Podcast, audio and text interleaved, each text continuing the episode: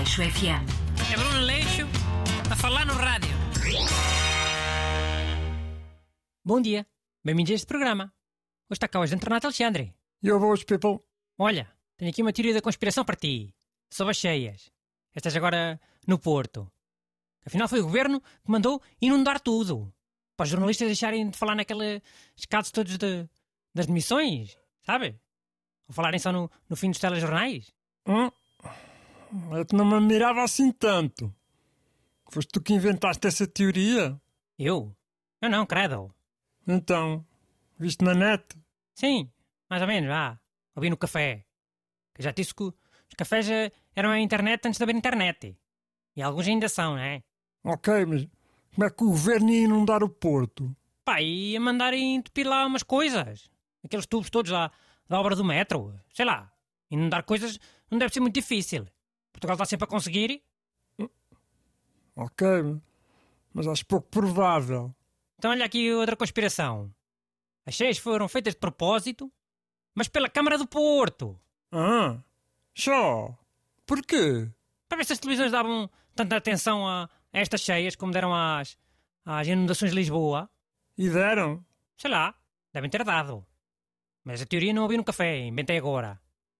E é provável que comecem já a falar nisso nos cafés, ah? E na internet, que é os cafés da atualidade. O sítio onde os burros dão mais opiniões. Olha, essa teoria é fixe porque fala num inside job, como as do 11 de setembro. Dessas funcionam sempre eh, mais fixe. Tá. Olha, e se for ao contrário? O governo ter começado isto das demissões para desviar as detenções da- das cheias. Também dá? Mano, não sei, depende das provas que tiveres, não é? Dos 11 de setembro tinha aquela cena que era boa, uou, jet fuel can't melt steam beams. Hum. Mas não acha estranho essas demissões todas? E agora sempre por razões que nem se percebe bem, eh, mas negociatas, eh, umas coisas confusas.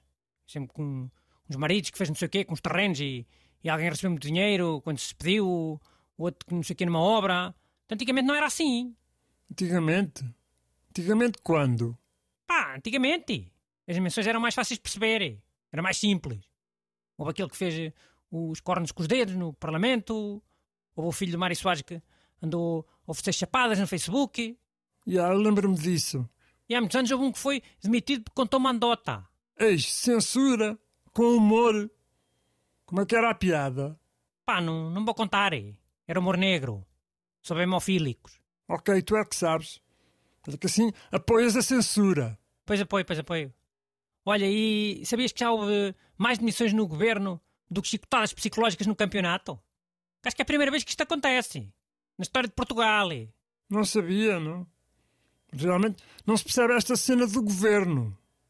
Será que é possível que eles não conseguem escolher ninguém que, que não tenha problemas? Eu tive uma boa ideia para resolver isso. Sabes um programa de televisão em que há uma máquina da verdade? Uma apresentadora a fazer perguntas? E um burro um espanhol a analisar os resultados? Já, acho que sei. Mas isso ainda dá. Sei lá. Ainda há uns dias estava a dar. Mas estavam a perguntar a uma velha se tinha traído o marido com o neto. Não tinha jeito nenhum. É mal empregado. Tem máquina da verdade. Mas qual é que é a tua ideia? A minha ideia era: António Costa nomeava alguém e essa pessoa tinha que ir à máquina da verdade. Com esse espanhol depois a, a analisar as respostas. E as perguntas eram todas para saber se, se a pessoa tinha rabos de palha.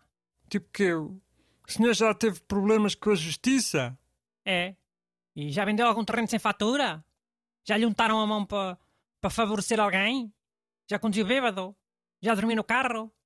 Já bateu numa criança quando o pai não estivesse a ver?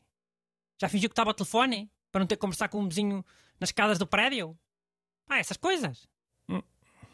Duvido que aceitassem ir a esse programa. Responder a essas coisas. Tinham de ir. Senão Marcelo não aceitava as nomeações. E esse canal de televisão também saía a ganhar, ah? Porque ver um ministro na máquina de verdade dava mais audiência que, sei lá, um desconhecido a, a responder se tinha urinado para umas sardinhas do cunhado que estava a assar. Bem, neste caso, se calhar não dava. Mas nos outros casos deve dar sempre. Aleixo FM. É Bruno Leixo a falar no rádio.